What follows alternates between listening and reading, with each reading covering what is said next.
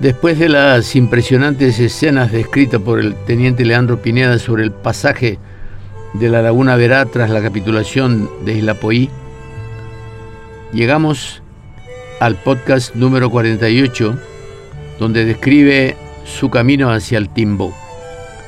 Decía Pineda que ya no hubo más pasajes, los que quedaron en Isla Poí, que sería la mitad más o menos de los que componían la guarnición de Humaitá, fueron los que con el coronel Martínez capitularon dos o tres días después. Me levanté de donde me había sentado, seguí la picada que conducía al Timbó, levanté, empiezo otra vez, me levanté de donde me había sentado, seguí la picada que conducía al Timbó, alcancé y pasé a varios de mis compañeros heridos, entre ellos el capitán Eduardo Vera, futuro mayor. Llegué a Timbó antes del día.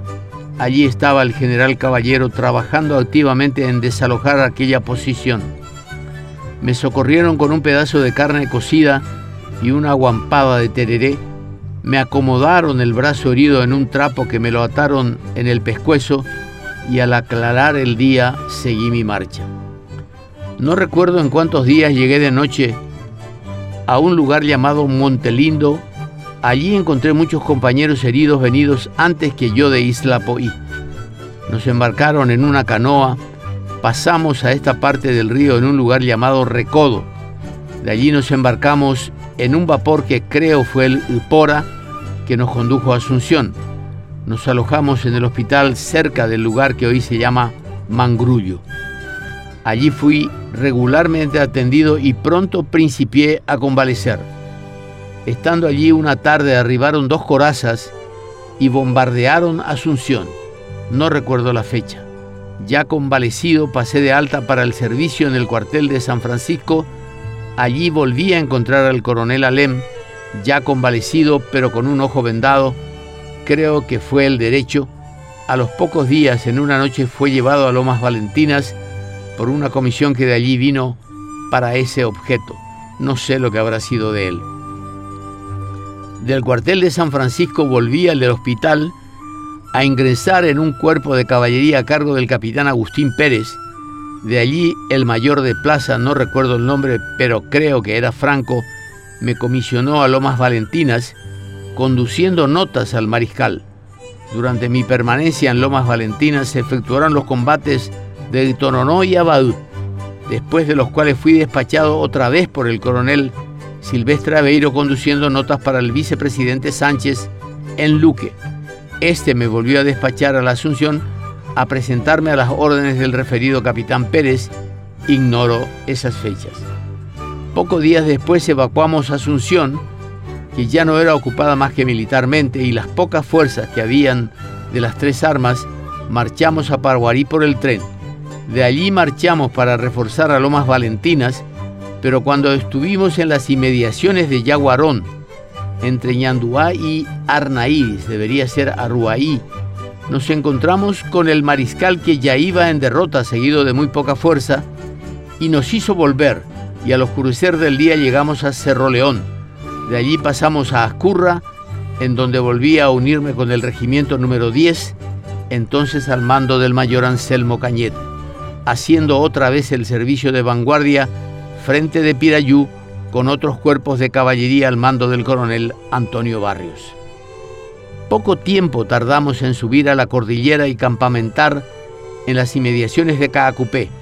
Entonces recibí el grado de oficial y fui comisionado a San José a disciplinar reclutas, en realidad niños. Allí encontré al capitán Arce para la caballería, el capitán Bogado para la infantería y al mayor Julián Godoy, comandante en jefe. No recuerdo el tiempo que estuvimos allí ni la fecha de nuestro regreso a Caacupé, pero sí lo efectuamos luego que en San José se nos incorporó la división del mayor Bernal, que venía de Tupipitán. El mariscal hacía ya retirada de Caacupé, encontrándonos en un lugar llamado San Jajú.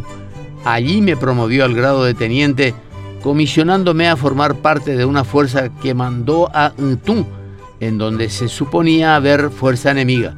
Resultó incierta la noticia. Al regresar de Entún el otro día, el mariscal ya había marchado llevando consigo no sé qué fuerzas, nos unimos al ejército a las órdenes del general Caballero y seguimos camino a Caraguatagü. Al llegar a un lugar llamado Rubioñú, fuimos atacados por el enemigo por retaguardia y flancos. Fuimos completamente derrotados y dispersos. El enemigo llevó prisioneros hombres, mujeres y niños. Del general Caballero no sé qué decir, qué se hizo ni por dónde fue para unirse al mariscal. Yo me metí en el monte de Caraguatagü de todo lo sucedido después, desde Caraguatagü para adelante hasta Cerro Corá, nada sé. Lo mismo digo de todo lo que se relaciona con la expedición del norte. Para contestar al interrogatorio sobre lo que pueda saber acerca de la supuesta conspiración fraguada contra el mariscal López, digo que después que los acorazados forzaron el paso de Humaitá en febrero de 1868, el general Barrios intentó degollarse hiriéndose en la garganta, de cuyas heridas no murió. Después de este suceso corrió la voz de que trató de suicidarse porque se descubrió que él mandó aflojar la cadena que impedía el paso de Humaitá y que no mandó prender fuego a la mecha de los explosivos sumergidos debajo de la cadena. Que esto haya sido cierto o no, no lo sé.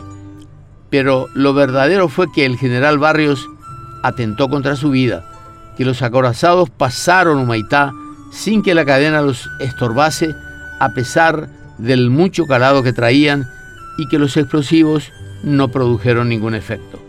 Respecto a las ejecuciones de personajes ilustres verificados en San Fernando y en otros lugares en que se dice haber consumado crueldades inauditas, digo que no las he visto, no las conozco. Varios pormenores ocurridos en los intervalos de tiempo de uno u otro combate o en la mudanza de uno u otro lugar, omito expresar en estas breves noticias por no conservar de ellos más que muy pálidos recuerdos y temo apeligrar la verdad. Con lo que doy por conclusa esta diligencia escrita y firmada de puño y letra en Guarambaré a 23 de enero de 1911, lo cual, la cual entrego al señor comisionado en ocho fojas útiles para que por su intermedio llegue al ministerio que corresponda para las ulterioridades consiguientes, firma el teniente Leandro Pineda y es el fin del podcast número 48.